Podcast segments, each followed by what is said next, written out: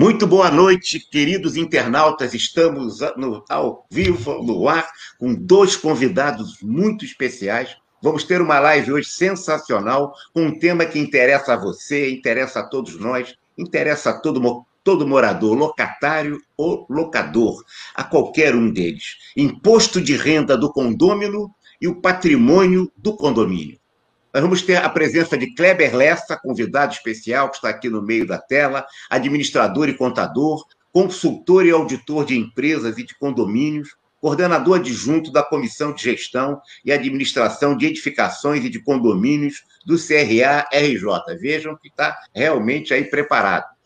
E a Tatiane, doutora Tatiane Romana, mestre em Ciências Contábeis pela Universidade Federal do Rio de Janeiro, professora dos cursos de graduação e pós-graduação sobre o tema, gerente de tributos, né, do BQR Lopes e Machado Auditores, portanto, é, tem a teoria, tem a prática, aprende com a prática e aprende com a teoria e fertiliza as duas. Portanto, uma pessoa muito importante, muito especialista no tema em que nós vamos nos destinar hoje.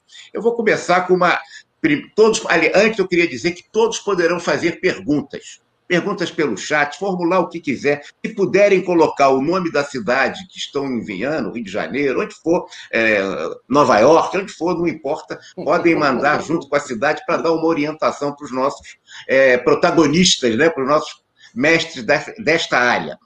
É, é, vai, durante a exposição, vocês poderão acessar um link, um e-book, né, um link devido para vocês terem o prazer e a, e de receber esse presente colocado pela Tatiane Romana, que, eu, que, que, vai nos dar, portanto, um e-book sobre imposto de renda do condômino e o patrimônio do condomínio, exatamente o tema da nossa, da, da nossa live. Mas vou deixar de falar para a gente poder explorar um pouco os nossos convidados. Kleber, o que é um condomínio, afinal? Um shopping center não é um condomínio também, não? É só não, de moradores? Não, não. não. É, condomínio é, é o que se chama, é condo, o pessoal abrevia, mas é condomínio edilício. Agora, antes de mais nada, Wagner, eu quero é, ressaltar tá, o teu empenho e está sempre convidando para falar sobre assuntos de condomínios, sobre os habitantes dos condomínios, você é um entusiasta do assunto. Eu venho aqui, até em nome da nossa comissão, agradecer essa sua grande colaboração. Agora, vamos Obrigado. lá. Respondendo a sua pergunta, tá?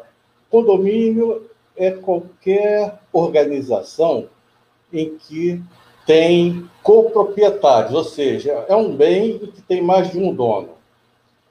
A figura do condomínio edilício tá? que é a nossa área, mas todo mundo é, reduz só para condomínio, mas o, o, nome correto é condomínio edilício. O que, que é um condomínio edilício?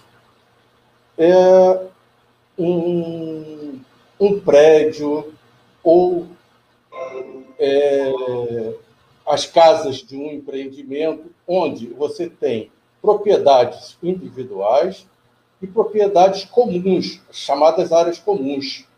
Então, é, essa é a grande diferença, ou seja, só existe condomínio residencial, que é só para a gente morar, condomínio comercial, que é só para a gente trabalhar, e tem alguns condomínios mistos, ou seja, parte dele é residencial e parte é comercial.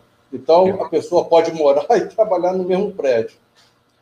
Qualquer outro tipo de edificação, tá? não tem nada a ver com condomínio edilício. Entendi. Muito bem. Tatiane, em 2019, uma decisão do STJ, Superior Tribunal de Justiça, entendeu que não era correto a Receita Federal tributar um síndico morador em sua isenção de cota condominial. Em verdade, dizer, o valor não é recebido efetivamente, aí eu entendo, efetivamente pelo síndico, que não promove aumento do seu patrimônio. Como é que está essa situação hoje? Você tem notícia? A Receita recorreu dessa decisão do STJ? Houve mudança? Isso está valendo? Como é que fica na declaração do imposto de renda desse síndico morador? Olá, Wagner. Primeiramente, boa noite. Obrigada pelo convite. É, professor, é uma honra poder participar com pessoas que conhecem tão bem a situação dos condomínios, obrigações legais, as obrigações acessórias. Kleber, sempre aí parceiro da BKR Lopes Machado. Então, primeiramente, eu gostaria de agradecer, em nome da BKR Lopes Machado, o convite para participar dessa live. É, como profissional da área tributária, e eu atuo na área tributária há uns 15 anos, as pessoas às vezes acham que condomínio é, por não ter uma personalidade jurídica, ele não tem obrigações. E começa uma confusão de que é, dá a entender que as áreas comuns, elas não, por exemplo, elas não pertencem a ninguém. As pessoas meio que não se sentem muito proprietárias dos corredores, do pátio, do, dos imóveis. Elas entendem que o imóvel dela é aquela área, aquela sala comercial, aquele apartamento em que ela tem o RGI, a propriedade. E as áreas comuns? As áreas comuns ninguém se pergunta muito. Até porque em reunião de condomínio, pelo menos aqui no condomínio não aparece nem 20% dos condôminos onde eu resido, por quê? Porque as pessoas não se sentem proprietárias. Então a gente já tem uma questão aí cultural em relação a a sua responsabilidade perante o condomínio. Então, você é proprietário, seja de uma sala comercial, seja de um apartamento, você tem responsabilidades, você tem direitos e você tem obrigações enquanto condôminos. E aí, não cabe aqui a mim falar das questões civis, eu vou, falar, vou me ater às questões tributárias. Então, dentro desse contexto, a gente tem a figura do síndico, que pode ser remunerado através de prolabore, ele pode ser isento de uma parte da cota do condomínio ou do todo, ou ele pode ter um prolabore. Tá? É, alguns pontos em relação a essa decisão, até é, recebendo anteriormente as notícias do Kleber falando assim, ah, a decisão do STJ, ela animou aí a questão dos condôminos. E aí eu é, não querendo jogar uma água fria nessa decisão, mas eu levanto alguns pontos de atenção que, como profissional da área tributária, a gente tem que levar em consideração. Bom, primeiro ponto é, essa decisão do STJ de 2019, ela trata de um síndico morador. Então, nós não estamos falando do síndico profissional. Nós estamos falando do síndico morador. Você é um síndico profissional, essa decisão na justiça, ela não é uma jurisprudência para você, porque são perfis completamente diferentes. Ah, você teria que desenvolver uma tese, uma volta muito grande para tentar aplicar. O segundo é que essa discussão ela se refere à isenção da cota. Ela não está falando discutindo pro labore. Se o síndico recebe pro labore, tributa ou não tributa? Não, ele está dizendo isenção da cota condominial. Ah, claro. Então, isso é. Não, por que, que eu digo isso? Porque as pessoas elas têm uma tendência na área tributária a sair fazendo analogias e aí dizendo, não, se pode a isenção, pode pro labore. Não é não bem, é bem isso. Entendi. Não é bem assim. E eu, né, Ei. Aqui trazer um pouquinho de pé no chão. Claro né? Claro, eu trago boas notícias, mas eu não vou vender terreno na lua para ninguém. então, outro ponto que eu destaco é que essa decisão não é vinculante. Então, não é uma decisão que se aplique a todos. Ah, mas a pessoa lá no STJ ganhou. Aquela pessoa ganhou. Ah. Ela não, se, ela não é o que a gente chama no direito de erga omnes, não, não é vinculante, não se aplica a todos. Não, não é de repercussão geral, falando Sim. jurídico. Claro, né? claro. Outra coisa é que a decisão não é definitiva, ela cabe recurso. Então, a União ela pode recorrer da decisão, nesse caso em particular. E quem não declarar como receita tributável pode cair na malha fina. Então, hoje, o que, que a gente tem para o síndico morador? Você tem uma jurisprudência favorável de que, se você ingressar na justiça, você vai usar essa jurisprudência como argumento. Entendi. Então, hoje, a situação é. Você, você, o que, que você tem na mão hoje? Uma jurisprudência que você diz, ah, mas ele ganhou. Não importa se ele ganhou em São Paulo ou no Paraná, nós estamos falando de um tributo federal. Claro. efeito ele é o mesmo. Então, claro. se ele ganha lá no Paraná, por exemplo, por que, que eu não posso ganhar no Rio de Janeiro uma decisão favorável na justiça também? Um outro ponto que às vezes eu não encontro nos artigos da internet, tá? É que eu sou uma pessoa, por ser contadora da área tributária, eu já tenho uma tendência a ser mais conservadora. E o argumento que o réu alegava era de que a, o rendimento, a isenção da cota condominial, ela não tinha um acréscimo patrimonial. Porque a gente, quando vai discutir isenção de condomínio, a gente tem que discutir o que é renda. Porque o que é tributável é a renda. E a isenção do condomínio é uma renda, é um acréscimo patrimonial. E aí eu trago para você o ponto de vista da contabilidade. Tá? Do ponto de vista da contabilidade, deixar de pagar também é receber. Claro. Então, imagine que você tem lá uma obrigação, falando bem contabilês, mas não tanto. Você é. tem uma obrigação lá no seu passivo da empresa e, de repente, você está isento dessa obrigação. Esse passivo ele deixa de existir e isso é uma receita. A contrapartida disso é uma receita. Claro. Então, eu entendo que a partir do momento em que você tem um dinheiro que não sai do seu caixa, e ele deveria sair, porque você tem a obrigação de pagar o condomínio, Sim. você não está aumentando o seu patrimônio, concordo, mas você também não está diminuindo com essa despesa. Então, esse é um ponto de reflexão que a gente tem que levar em consideração. Claro Sim. que eu não estou dizendo, ah, nenhum síndico não deve ingressar na justiça. Sim. Não, eu, eu só estou dizendo que é, quando você for argumentar é, é, juridicamente sobre isso, lembre-se desses pontos e reforce a sua tese em cima desses pontos. Por que, que você discorda desse ponto de vista? Porque eu acho que o seu argumento ele vai ganhar mais força. Entendi. Está claro. Então, é, eu espero ter ajudado um pouco aí. Não sei se foram notícias animadoras. Não, mas foi muito claro. É, não, acho que a realidade é muito animadora, no sentido de que a pessoa tem que ter clareza da, da possibilidade de, ser, do, do, de um eventual ganho numa ação. Acho que está bem esclarecido. Né?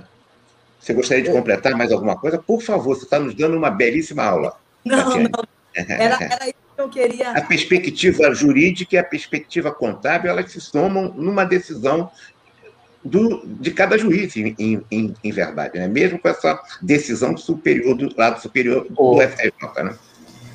Você oh. quer completar alguma coisa, Kleber? Pois não. Oh, Tatiane, é, é, isso pode ser um eventual ganho, mas não uma certeza de que um síndico vai ganhar. Por quê? Vai depender da decisão, ou melhor, do entendimento da decisão de cada juiz, né? porque um ganhou lá no STJ, que todos vão ganhar. É. Exato, não há um entendimento pacificado. Isso. Até porque é, isso é um pouco recente, né? Você ingressa. Essa, por exemplo, essa é a primeira notícia que nós temos e ela é de 2019. Há quantos anos, ou quantas décadas, o, o síndico morador tem isenção da cota do condomínio e nós não temos notícias Sim. de um processo a respeito e que seja favorável ao síndico morador. Então, talvez esse seja um início.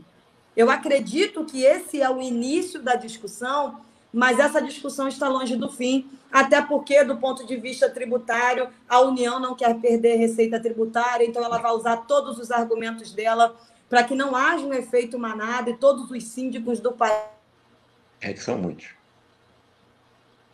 Você soube, Tatiane, se houve algum recurso é. da Receita ainda ou não? Você não tem conhecimento. Houve algum recurso da Receita a essa decisão do STJ? Bom, eu não. O último. Eu não acompanhou o caso, claro. Não. A... Tirou o som. Está sem som. Ela, é, é, é, que você está sem som, Tatiane. O som. Está sem som. Você. É. Isso. Tá... Fala. Não. Interessante. O que, que pode estar acontecendo? Tibério, o que, que podemos ajudar aí? Hein, Tibério? Não está entrando o som, que estava tão bom o som. Tá. Não é? Em Tibério. Ela está completamente sem som, a Tatiane. A imagem está excelente e o som que estava excelente parou. Que, que coisa. Você também não está ouvindo, né, Kleber? Não, não. Não está ouvindo nada, né? Não. Seria melhor ela entrar e sair, Kleber, Tibete? Como é que faz? Agora, fala.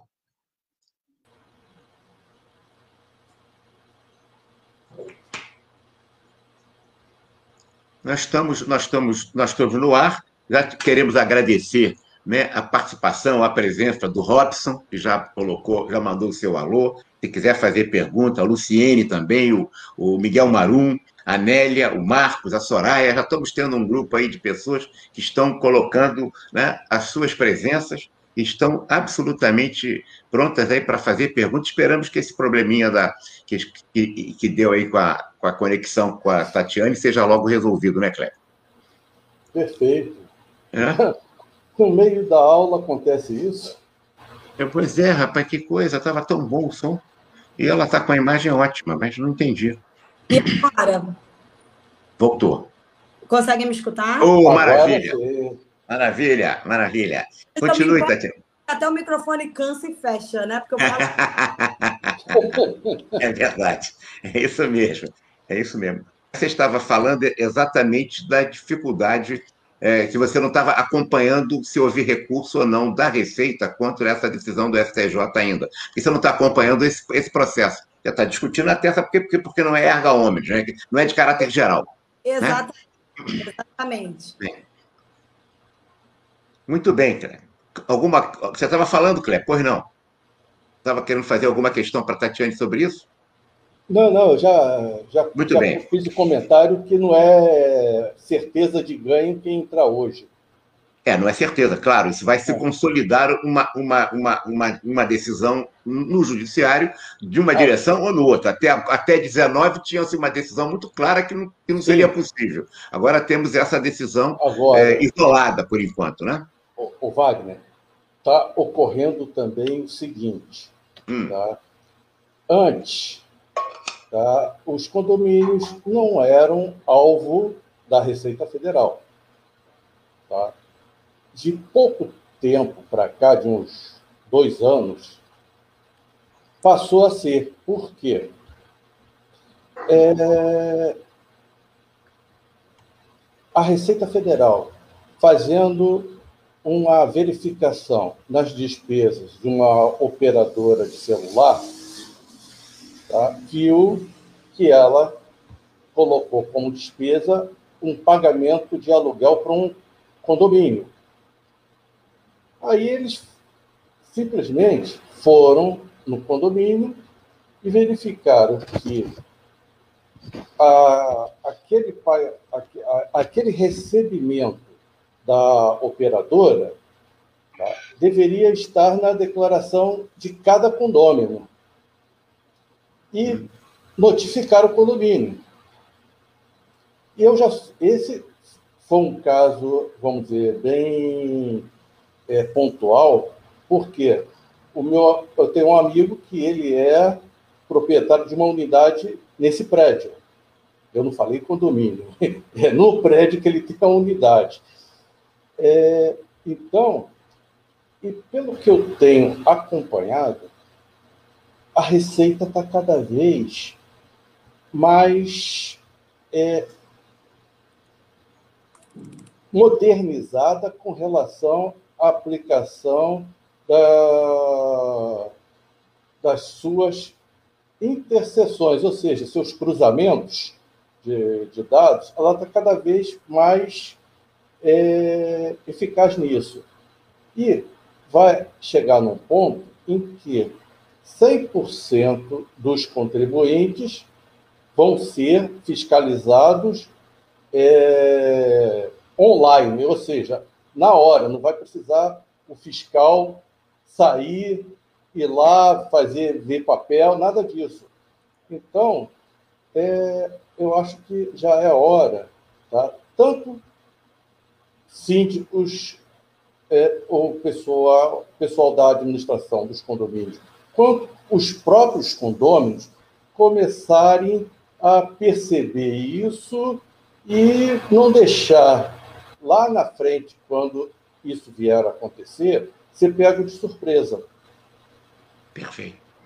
Antes de eu passar a palavra para a Tatiana, quero lembrar que todos os nossos internautas podem formular para os nossos dois convidados as perguntas que desejarem sobre o tema, né? e, que, e que também nós vamos distribuir numa, numa gentileza especial de Tatiane Romana, né? um, um e-book exatamente com o título da nossa live de hoje. Você gostaria de complementar alguma coisa sobre esse tema específico que referiu na, nessa, nessa capacidade, nessa força da, da receita em cima, de, em cima do contribuinte condômino? Sim, claro. É, professor Wagner, só fazendo um fechamento, você perguntou assim, ah, e a União recorreu? E aí, como Isso. nós estamos né, na era da internet, online, eu dei, enquanto eu dei uma olhada aqui e não tem recurso. Oh. Não tem decisões posteriores a 2019.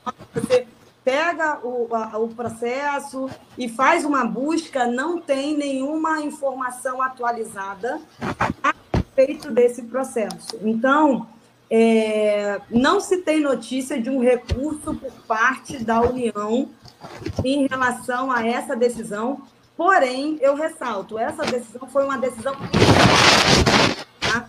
foi uma decisão em primeira turma, mas a gente tem há dois anos já, praticamente, o recurso. Não há, não há notícias, na verdade, do recurso por parte da União. Em relação a, ao comentário do Kleber, existe um relatório. A gente trabalha na área tributária, a gente vai descobrindo as coisas que existem, né? Sim, claro. Existe um relatório chamado Plano Anual de Fiscalização da Receita Federal. E nesse plano anual, é, todo, geralmente fevereiro, no máximo março, tá? A Receita Federal ela lança esse documento, geralmente tem em torno de umas 50 páginas, e ela diz tudo que ela fez, quantas fiscalizações ela fez na pessoa física e na pessoa jurídica no ano anterior, quais foram os focos de atenção e o quanto ela está pretende fiscalizar com a estimativa para o ano corrente, no nosso caso, por exemplo, 2021, e qual vai ser o foco dela? Quais são os pontos de atenção que ela vai olhar em relação à malha fina? Então, esse é um documento, é feito pela Receita Federal. Você coloca no Google Plano Anual de Fiscalização da Receita Federal, aí coloca 2021 para vir o ano de 2021, ah. documento lá de 1990. Claro. Né? No site da Receita Federal tem os mais antigos, que inclusive são datilografados, de tão antigo que é a Receita. É, claro. Então, claro. a Receita, ela não só te fiscaliza, como ela te avisa o que ela vai fiscalizar. E o que eu chamo a atenção aí, que eu já acompanho esse relatório já tem uns 4 ou 5 anos, desde que eu descobri que ele existia. A fiscalização em cima de pessoas físicas tem aumentado em 100% de ano para ano. Porque o que, que acontecia? Antes, a gente tinha, é, a gente não tinha um sistema. As amarrações da Receita Federal hoje estão cada vez maiores. O cruzamento das informações, hoje você tem e-social, a lei da DIRF, você tem uma série de obrigações, porque, na verdade, a gente às vezes não para para raciocinar, mas as informações que a Receita tem somos nós que fornecemos. Somos claro. nós que nos denunciamos, os claro. nossos fornecedores, os nossos clientes, os nossos funcionários, então, a Receita ela vai cruzando tudo isso num supercomputador, né? porque é um investimento pesado, a gente está falando de uma arrecadação aí. O Brasil até, já estamos em maio, já temos um trilhão em tributos num ano de pandemia. Só para vocês entenderem a força da receita tributária no país. Então, há um cruzamento dessas informações. É, o poder desse cruzamento ele tem aumentado a cada ano. Então, a gente tem é, é usada aí uma inteligência artificial, não é no nível, estão é, pedindo para repetir, plano anual de fiscalização da Receita Federal. Plano anual de fiscalização da Receita Federal. Então, é, a gente tem um cruzamento, um investimento pesado na Receita Federal em relação a esse cruzamento de dados, A gente escuta muito falar de Big Data, Data claro. Science. Imagina, vocês acham que o governo não vai usar isso a favor para aumentar claro. a recuperação? Claro que claro. vai. Então, claro. e outra, tem uma. Nesse próprio relatório, se eu não me engano, a Receita Federal ela diz que, estatisticamente, quando ela manda a primeira notificação para o contribuinte pessoa física, 60% já corrige a sua declaração. É claro. Então não precisa nem da fiscalização de um auditor fiscal, pessoa física, ir lá e falar: olha, tem que agendar, vir aqui na Receita Federal. Não precisa, porque 60%, aquele pessoal que digita errado alguns números, né? Então, a Receita manda uma notificação. E aí ela não pergunta, olha, foi fraude, foi erro. Ela, ela, ela só envia uma notificação dizendo o seguinte: de é, 30 dias, geralmente o prazo é de 30 dias. Você tem um prazo de 30 dias para regularizar, encontramos inconsistências na sua declaração, e você tem um prazo de 30 dias para regularizar. Então, estatisticamente, 60% já na primeira notificação já regulariza. Então, isso já diminui muito. Você tem um computador que cruza essas informações, e aí você já recebe uma notificação que eu já disse que vai lá e corrige. Ah. o que eu costumo dizer em sala de aula, o que eu costumo dizer em consultoria é o seguinte: a Receita Federal ela sabe o que você faz. Ela não tinha antes mão de obra suficiente para bater na porta de todo mundo. Tá. Só que agora ela descobriu que ela não precisa de fiscais, auditores fiscais em grande número para bater na porta de todo mundo. Ela precisa investir em tecnologia. Claro. Então é isso que o ministro da Economia, desde 2018, ele falou. Eu vi numa, numa entrevista dele, ele falou: não, eu quero diminuir o número de concursos públicos, porque eu quero aumentar o investimento em tecnologia. Sim. Menos trabalho braçal. Eu quero um auditor num nível mais analítico. Eu quero peixe graúdo, movimentações grandes, pequenos. O sistema vai fazer. Se eu invisto em tecnologia, se eu invisto em pessoas que fazem uma programação adequada, né? Então, é, é, eu costumo brincar de que o homem já foi na Lua. O homem já foi na Lua, a gente consegue fazer uma fiscalização da pessoa. Claro. Sim. Não há dúvida. Não há dúvida, não há dúvida. com Wagner, é, tem um manual que, que reforça tudo que ele está dizendo, que a fiscalização está sim aumentando. E, mas o que eu vejo muito assim, que já dei aula de retenção de tributos em condomínio, o que eu percebo muito em administradora de condomínio, em, em, em síndicos, é o desconhecimento. Eu não percebo, nos meus alunos eu fico, oh, ah. Entendi. E uma aluna fala assim, mas professora, eu tenho que fazer isso desde quando? Eu, bom. Desde sempre. Essa lei é da década de 80, então. É mais desinformação do que má fé, não tem, é muito pouco a má fé, né? Exatamente. É quase, é raríssima, né? Mas qual é a situação? Porque aí vocês entendem de condomínio melhor do que eu. Qual é a situação? Antigamente, você tinha aquele condomínio, 20 apartamentos, quatro andares. Hoje você vai na Barra da Tijuca, são verdadeiros complexos. Aquilo não é um condomínio, é, é um bairro. É claro, é verdade. A cidade aumentou, a receita aumentou, você tem hoje a figura do síndico profissional. Então, você tá, tem um, um desenvolvimento aí desse mercado que a gente não tinha na década de 80, não tinha no início da década de 90. Claro. Então, é claro que a Receita ela vai olhar e vai falar assim: acho que tem uma receita tributária aí. Entende? E aí você começa a dar um pouco mais de atenção para isso. Então, a minha preocupação em relação aos condomínios não é em relação à fraude, não é em relação. É a, é a desinformação. É a desinformação. Muito bem. A contribuição dos condôminos, ou seja, a cota condominial, é ou não receita do condomínio? Porque eu tenho ouvido dizer é, bastante que é apenas um rateio de gastos necessário para a existência do prédio em perfeito estado de funcionamento. Afinal, é receita do condomínio ou é rateio de gastos? Ou é as duas coisas? Me... Começa e eu finalizo. Vai, Kleber. Vai, Kleber.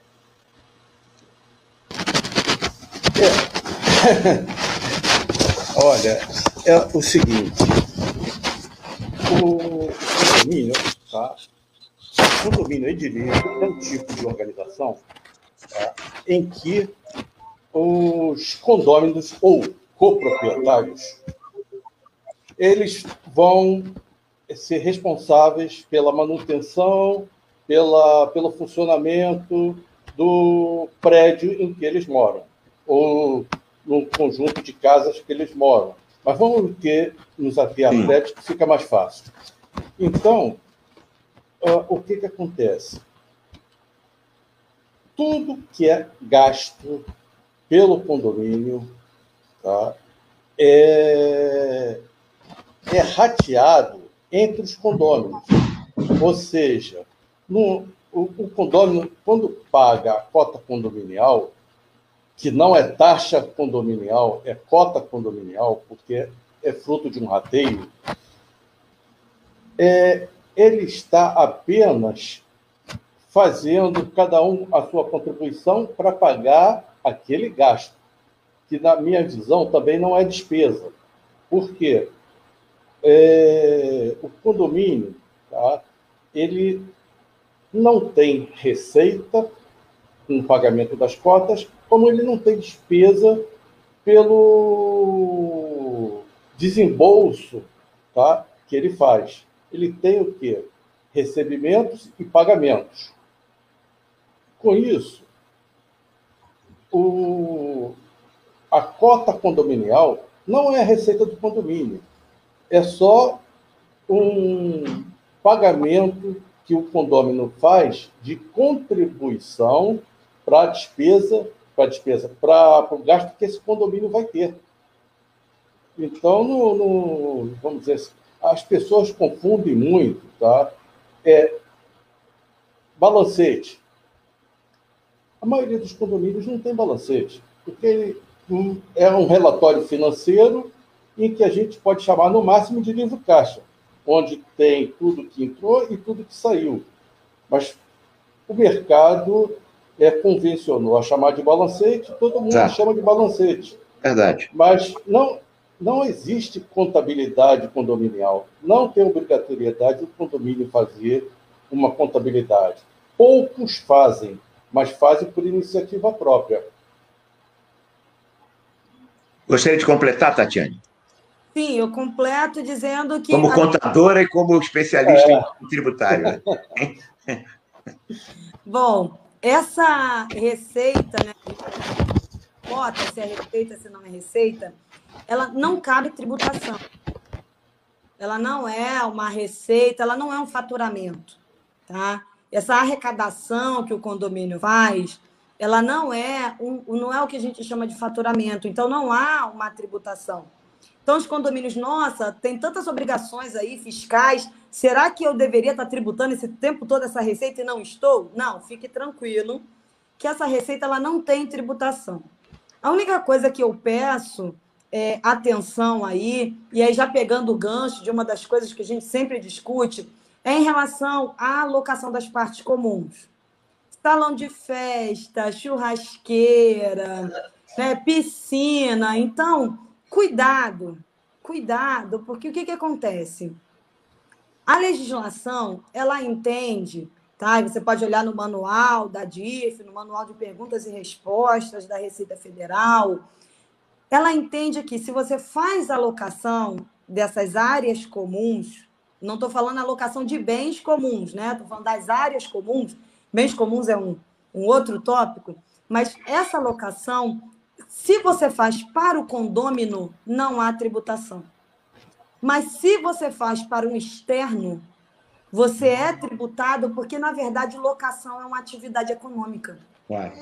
Então, uma coisa é você cobrar uma taxa de serviço para depois alguém ir lá limpar, fazer a manutenção. E ok. Outra é você alugar para um externo. Isso daí você já está desenvolvendo uma atividade econômica. Então, só cuidado, porque eu já dei aula de, de retenção de tributos, e quando eu falo isso, as pessoas, ah, mas lá no condomínio alugam para externos. Eu falei, você está recolhendo tributo? Não. Falei, mas das duas, uma. Ou você começa a recolher, ou você não aluga mais para externo para você não ter o risco tributário. Porque já aconteceu casos do condomínio falar assim: não, já que se para alugar para externo eu tenho que pagar tributo, não é permitido mais locação para é, externos, porque a gente não quer esse risco tributário, a gente não quer esse tipo de problemas. Então, é só esse, esse cuidado aí, porque às vezes a gente acha que não precisa pagar nada, que é condomínio, e não é bem assim. Então, em relação às áreas comuns, há uma tributação sim, se for para pessoas externas. Pessoas do próprio condomínio, não. Então, é uma receita tributável sim, e a gente precisa ter é, esse cuidado aí. Muito bem. A Luciana está fazendo uma, uma pergunta para vocês aqui. Como posso me informar sobre o que considerar na elaboração da DIF do condomínio? Sobre o que considerar, claro. Então, a DIF ela é uma declaração acessória anual. Ela é entregue no último dia útil de fevereiro de cada ano. Então, por exemplo, 28 de fevereiro, no, último dia útil de fevereiro de 2021, entregamos a DIF de 2020, por exemplo. E aí, cuidado, tá? Porque eu já vi DIRF caindo no, na sexta de carnaval. Na sexta antes do carnaval, o pessoal fala assim, mas é sexta de carnaval. Eu falei, sim, mas não é feriado. Então, já aconteceu comigo, eu já trabalhei em escritório de contabilidade, de sexta de carnaval cumprir obrigação acessória, porque a Receita Federal não quer saber se você quer pular carnaval ou não. Então, é uma declaração anual, tá? E nós temos um manual. Muitas pessoas não sabem, mas a Receita Federal lança manual da pessoa física, com perguntas e respostas, manual da DIRF. Então, você tem um manual. Porque, assim, a legislação, às vezes, não é tão simples assim. E é chato. Vamos combinar? Eu trabalho há 15 anos com tributação. Então, você se acostuma com aquela leitura de legislação tributária. Mas para quem não é contador, para quem não é advogado, para quem não é da área, é uma leitura chata. O manual da DIF ele é feito em perguntas e, respostas. Primeiro, é uma linguagem menos chata. E segundo, você olha a pergunta que você quer e já vai direto lá na resposta. Então você não precisa ficar lendo tudo para saber aonde está a, a, a, resposta que você quer. Então, no, no, no manual da DIF, você já encontra algumas respostas. Eu também já encontrei na, no e-book, que a gente colocou o link aí no chat, no e-book eu cito alguns sites e eu também dou sugestões de livros que tratam de condomínios. Então, é, para ajudar quem é o síndico, para ajudar o administrador, a imobiliária a saber o que fazer. Então já existe, não existem muitos livros a respeito, mas existem alguns livros tratando da situação do condomínio, é, o que fazer em determinadas situações, de forma a amparar o, o condomínio e diminuir riscos, porque às vezes o condomínio realmente é uma falta de informação, ele não quer correr risco, mas ele não sabe muito bem aonde procurar essas informações. Então, no Conselho Regional de Contabilidade, você encontra apostilas gratuitas, tá? Tá lá o PDF falando quais são as obrigações do condomínio. Essa é uma dica que eu dou. Lá vem todas as obrigações do condomínio, as particularidades. Então, é, tem, na, tem a apostila no site do CRC. No e-book, eu dou algumas sugestões de sites e de livros. Sugiro também para vocês olharem o manual da DIRF e o manual da pessoa física tem uma parte lá específica falando de, de síndico. Então, quem é síndico também, vale a pena dar uma olhada para não correr risco desnecessário. Perfeito. O, o que está aí no, no, né, no, no, no back, você coloca um pouco mais aí do, do link do e-book, você botou muito rápido. Isso, isso, Tibério, para as pessoas terem mais calma. O que fazer sobre os procedimentos na posse pelo condomínio logo após a conclusão do processo de execução de cobrança e seu registro no RGI? O que fazer? Quem é... responde? A Tatiane ou Kleber? Como é que faz? Eu estou falando o tempo todo. Eu vou falar da parte de imposto de renda da pessoa física, tá? É, do que, que o Código Civil traz a respeito e do que a declaração, o regulamento do imposto de renda diz, mas administrativamente eu gostaria que o Kleber comentasse e aí eu entro com a parte tributária. Vai lá, Kleber. É, o... ah, antes de responder, Wagner, eu, eu já vou face ao que a, a abordagem da Tatiane sobre uh, o item anterior, tá? de locação de áreas comuns para, para os próprios condôminos, isso merece uma outra live, hein? É mesmo, é? Que beleza. Então vamos fazer isso. E com essa dupla maravilhosa, hein? Mas vamos lá. O, o que, que acontece? Tá? Quando uma unidade está é, em dívida com o condomínio, por que a unidade? Porque a, a dívida é da unidade. Tá? Se a unidade mudar de proprietário, o novo proprietário vai continuar com a mesma dívida. Isso não acontece, mas só para dar um exemplo de como a coisa funciona, ou seja, só existem duas dívidas que pertencem, por pertencerem ao imóvel, estão é, sujeitas a, a processo de execução. Uma é o IPTU, tá? e a outra é a cota do condomínio. Então a pessoa ah, é meu único bem, é bem de família. Pô, se tem uma dessas duas dívidas, está ferrado. Tá? Então, o, a unidade, é, o condomínio vai executa a, o atual proprietário da unidade, tá? e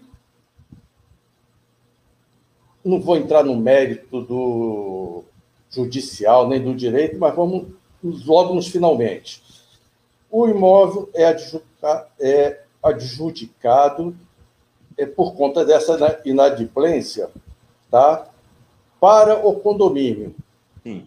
Aí, se o valor é maior, menor, não vou entrar também nesse mérito, mas sim só do procedimento. Então, esse imóvel passa a ser do propriedade do condomínio. Tá? Ele é é feita a escritura dele em nome do condomínio, se registra no RGI, tá? Só que existe um, um detalhe. Por essa unidade, por esse imóvel já estar dentro daquele, daquela edificação, não altera a participação nas áreas comuns. Por quê? já, isso já está é, ligado àquele imóvel. Então, não vai gerar mudança na chamada fração ideal dos outros condôminos. Tá? Então, essa é a, a, vamos dizer, o procedimento do, desse acontecimento. E aí, tá, o, o, o que você falou, Wagner, é, como é que fica é, mais precisamente. O, o, quais são os procedimentos de depois né? da posse para a conclusão do processo de execução de cobrança e registro no, no, no, no RGI? O que fazer depois? Não, não. Uh, o ref, não é o que fazer depois. É o reflexo. Não, eu te pergunto, por exemplo, é, o, condomínio passa a ser proprietário daquela unidade. Se ela aluga, Sim. se ele aluga esse, esse imóvel, ah, esse imóvel tá. pois não, é. Como é que isso gera, isso gera repercussões tributárias Olha para só. o condomínio?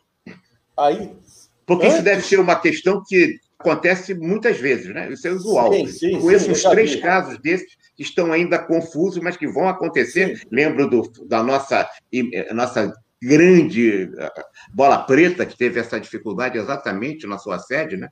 Ela perdeu é, a sede por isso, né? É, mas, ô Wagner, antes disso, ou seja, qual a utilização que eu vou dar para aquela unidade, existe um, um, a consequência dessa, vamos dizer, adjudicação para o condomínio, em que ele tem escritura e ele tem o RGI. Isso. Como é que fica a declaração do condômino, dos condôminos, Sim. Tá? Ah, em relação a esse bem que, por ser um ente despersonalizado, aquilo, tudo que é do condomínio está ligado intrinsecamente aos condôminos, Sim. sejam dívidas ou sejam bens.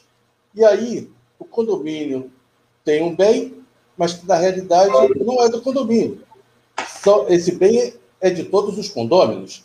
Então, na medida em que é, gente, o que a gente estava conversando antes, o, a Receita Federal entende que a locação tá, de uma área comum para um, uma pessoa física ou jurídica externa, isso tem que ser é, rateado para os condôminos, a propriedade desse bem, tá? isso na minha visão, deveria ser também rateado para os condôminos. Ele ter aquela fração ideal dele naquele bem. E com relação depois ao que fazer? Ah, é aquilo que você falou e eu também já vi. O condomínio tem um, um imóvel é, nessas condições e, e quer alugar para não deixar lá vazio. Ou, que eu já vi também, tem a vamos chamar, o apartamento do zelador, em que não vai ser mais utilizado pelo zelador, e o condomínio aluga para terceiros. Isso eu também já vi. E tem um exemplo disso que é, é, é muito interessante. Uma amiga minha, tá? ela alugou o, é, as dependências do zelador em um prédio na Avenida Atlântica, tá? que na realidade não ficava no play, porque não tinha play, nem ficava no térreo, ficava na cobertura. Então, ela pagava uma micharia por um imóvel tá, na cobertura frente ao mar. Então, mas isso aí foi só para descontrair um pouco, mas é, na minha opinião, e a Tatiane vai falar é, da parte técnica, que é o que ela domina, essa, essa, esse rendimento é uma receita do condomínio e tem que ser tributada na pessoa física dos condôminos. E, e aí, Tatiane, como é que fica isso? É isso mesmo? Bom, é, primeiro que a gente tem que separar aí são, são dois pontos, tá? Primeiro é a, a questão de a, o condomínio é, ter direito ao imóvel devido às dívidas, seja do, do, condomínio, seja do IPTU, enfim. O condomínio ele tem a propriedade do imóvel. Então, quando a gente fala do Código Civil, lá no artigo 1331 do Código Civil, ele já vem prevendo que existem partes exclusivas dos condôminos e existem as partes comuns do condomínio. Tá? Então, ele já vem trazendo isso. Já vem prevendo. Ele não, ele não vem falando só de áreas comuns. Ele vem falando pa, é, partes que são propriedades do condomínio, partes que são propriedades em comum do condomínio. Ele não está usando a expressão áreas comuns. Porque a, a leitura da legislação é uma leitura muito sensível. Ok? Então, ele já dá a entender que sim, existem partes, por exemplo, condomínios que têm a área de restaurantes, né, onde ele terceiriza lá o restaurante, o bar na piscina. Ele não quer ter essa dor de cabeça, ele terceiriza. É dele, é do condomínio. Só que é do condomínio, mas o condomínio não é uma pessoa jurídica.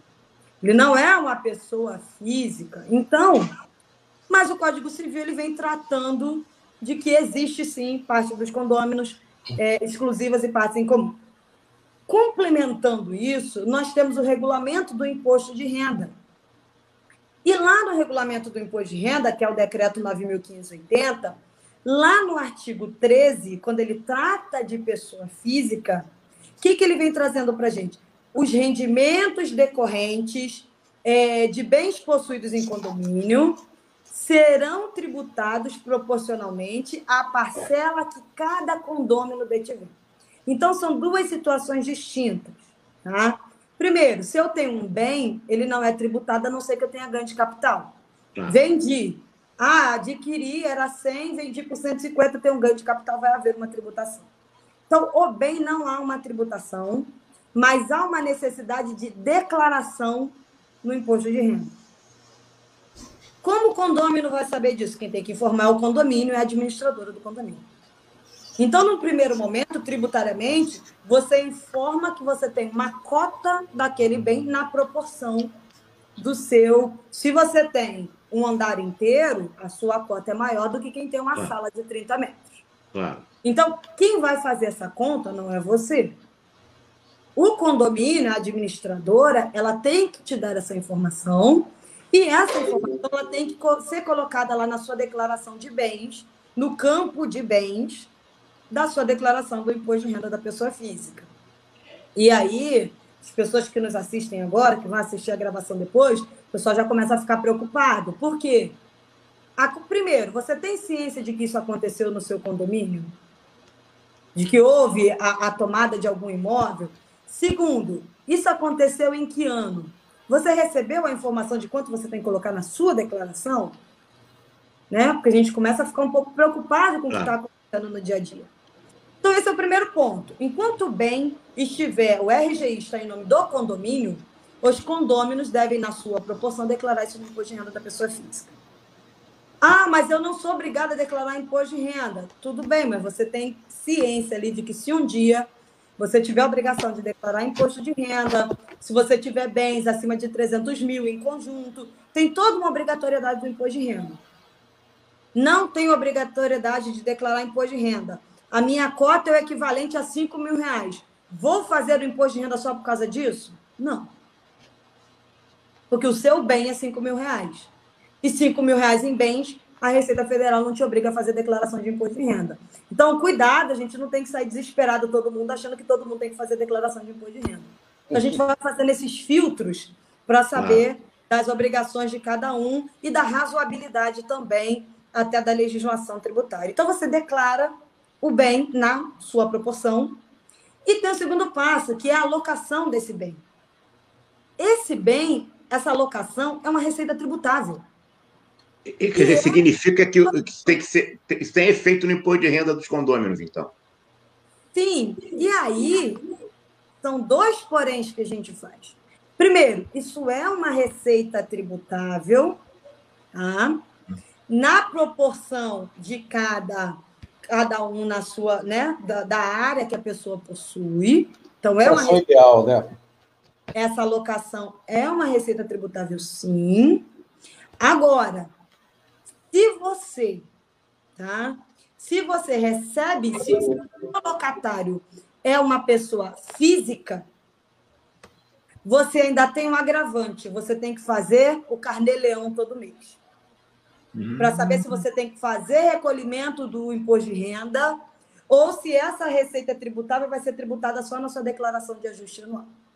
Porque se a gente está falando de um aluguel de 5 mil reais que rateado entre 20 condôminos, você tem uma receita pequenininha. Só que se a gente está falando de um complexo, né, igual esses que a gente tem na Barra da Tijuca, que o condomínio pode estar em poder de vários imóveis, cuidado. Porque dependendo do valor da receita que você tem, você deveria estar fazendo o carnê-leão, que é um recolhimento antecipado do imposto de renda. Sim. E, por exemplo, digamos que você tem lá uma cota de você recebe o equivalente a 5 mil reais de, de recebe uma discussão aqui, que eu vou fazer um parêntese também. Se estiver ficando um pouco confuso, vocês me avisam, porque na minha cabeça tudo faz sentido. Tá? Então, é só me avisar. É, quando você faz, é, essa questão do, da locação, muita gente alega o seguinte: ah, mas eu não recebo esse valor. Isso é abatido nas despesas do condomínio. Vai para o fundo de reserva.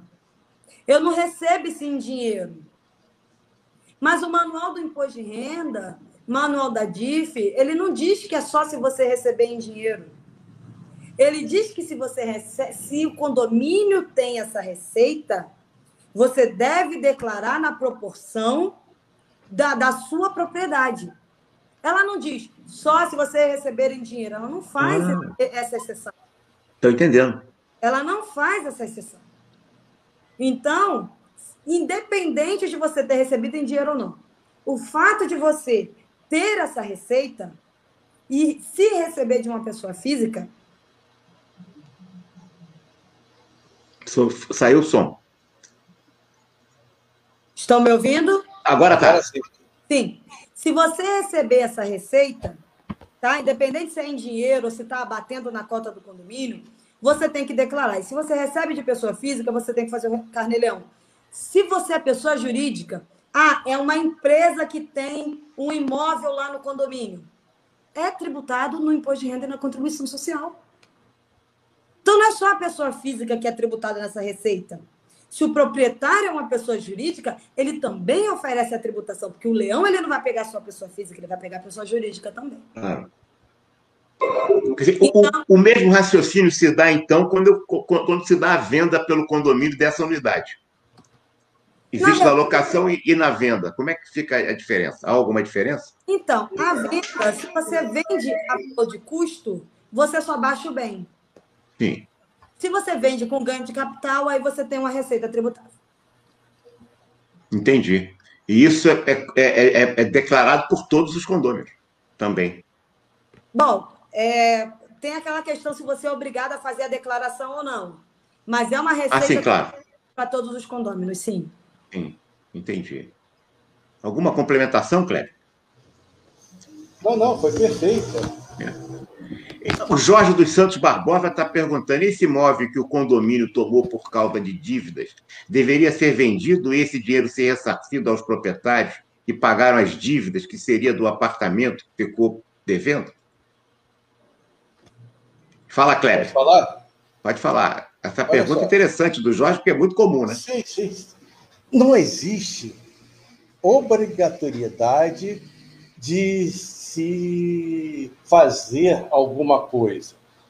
Ou seja, o condomínio pode deixar lá a unidade vazia, pode locar, pode vender, ou seja, fica a critério dos condôminos, numa assembleia, decidir o que deverá ser feito. É só isso.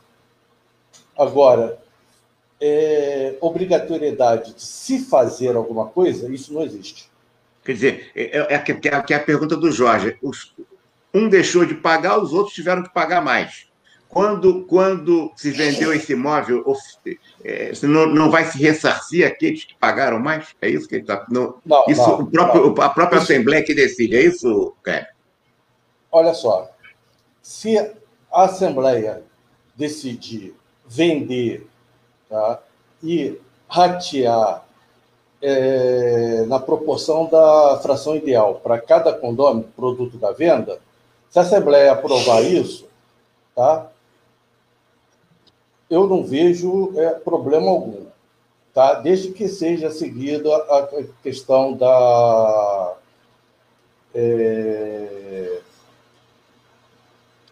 de convocação, de é... Seguido o rito, né? Seguido é, o rito sim. de evento. Tá. Mas é, é, os condôminos é que vão sempre decidir o que fazer. Por exemplo, é, um exemplo com relação à, à distribuição de recursos, alguns condomínios que ganharam ações contra a SEDAI, tá?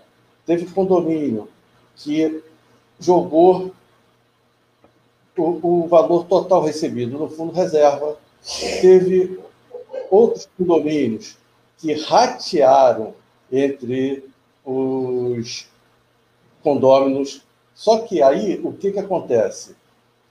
Isso, esse valor, tanto do, do apartamento que cobriu uma dívida de um período quanto da água, isso ocorreu tá, em um período em que uma mesma unidade teve vários proprietários. E aí, quem é que vai receber? É o último que entrou, vai receber de todos os outros? Então, tem uma série de questões aí, umas nuances que tem que ser observadas. Entendi. Entendi. Nós estamos já com uma hora e pouquinho de live. É, Só? Sabe que o tempo é um, é um recurso inelástico de reposição impossível. Eu, gostaria, eu gostaria que vocês falassem mais e lembrar o Tibério que é importante. Baixe o e-book do Dito do Condomínio do Patrimônio, está aí o link direitinho. Não deixem de fazer isso. Que pontos que vocês consideram, tanto Kleber quanto Tatiane, é, é, nesse, nesse momento, nesse encerramento? Você já falou que temos que fazer uma outra live, né? Eu, eu não dispenso essa dupla maravilhosa. Pelé Coutinho aqui, hein? Tá certo? a, a, a, Tatiane não viu ele jogar, então fica, fica liberado. Não sei se você, Kleber, viu, mas a Tatiane não viu. Era, é muito jovem para ter assistido essa maravilha de, né, de, de, atores de futebol que nós tivemos, como Pelé e Coutinho. Não é verdade? Agora, é, que pontos vocês destacam ainda que, gente, que seriam relevantes nesse tema de DIRF do condomínio? Eu sei que o e-book oh. vai atender muita coisa, mas que, que, que highlights você faria, é, Tatiane, em, em, relação ao e-book para as pessoas ficarem mais interessadas em, em pegar o link? Ô, Wagner, é, interrompendo, é, você tinha feito uma pergunta a respeito da adjudicação do imóvel. Sim. Tá? Em que eu falei que isso não gerava alteração na fração ideal dos condôminos. Agora, tem um, uma outra situação que acontece também. O condomínio comprar um terreno vizinho para utilizar de alguma forma em benefício dos condôminos. Esse sim gera alteração na fração ideal dos condôminos, porque você acrescentou uma área que não existia no condomínio. Então, o único tratamento diferente é que a participação de cada condômino tá, vai ser aumentada, a sua fração ideal, em relação a, ao todo que passa a existir. Mas todo o lance que a, a Tatiana falou a respeito de declaração de bens, tá, isso permanece, é a mesma coisa. Interessante. E aí, Tati? Bom, nós temos muitos pontos aí quando a gente eu fala sei. domínio. Eu sei. Eu imagino. Um ponto que eu recomendo fazer esse fechamento, porque uma hora passa tão rápido, né? Verdade, mas a gente, a gente vai ter outras, hein? Se Deus quiser. Hein? Então, é, eu atento aí para a questão do INSS do síndico, que é obrigação, as pessoas acham que não precisa recolher. É, no e-book a gente trata disso. Então, a questão do. Continuando aí dentro de obrigações. É, quer dizer, essa questão do. Isso é muito, é muito, é muito equívoco em relação a isso, né? Sim. E o imposto de renda do síndico. Então, só, só para dar um spoiler. Claro, dá um plazinho que é importante. A gente tem tempo ainda. Vai... O Tibério não vai brigar com a gente, não. É porque o que, que acontece? O imposto de renda o, há uma confusão de que o condomínio tem que fazer a retenção do imposto de renda do síndico.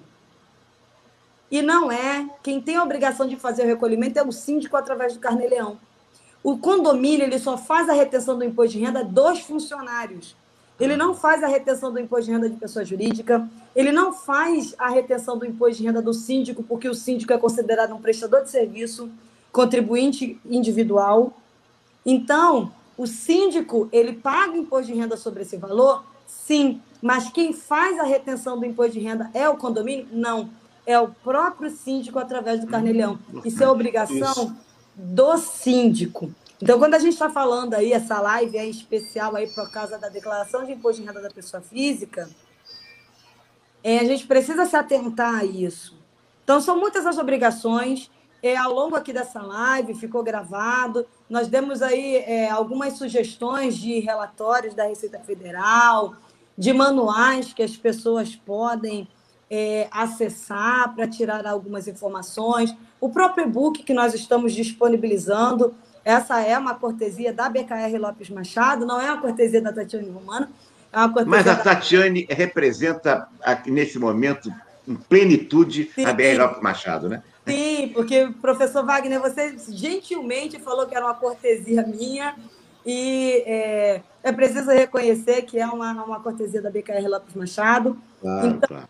É, nós temos muitos assuntos a serem discutidos a respeito de condomínio.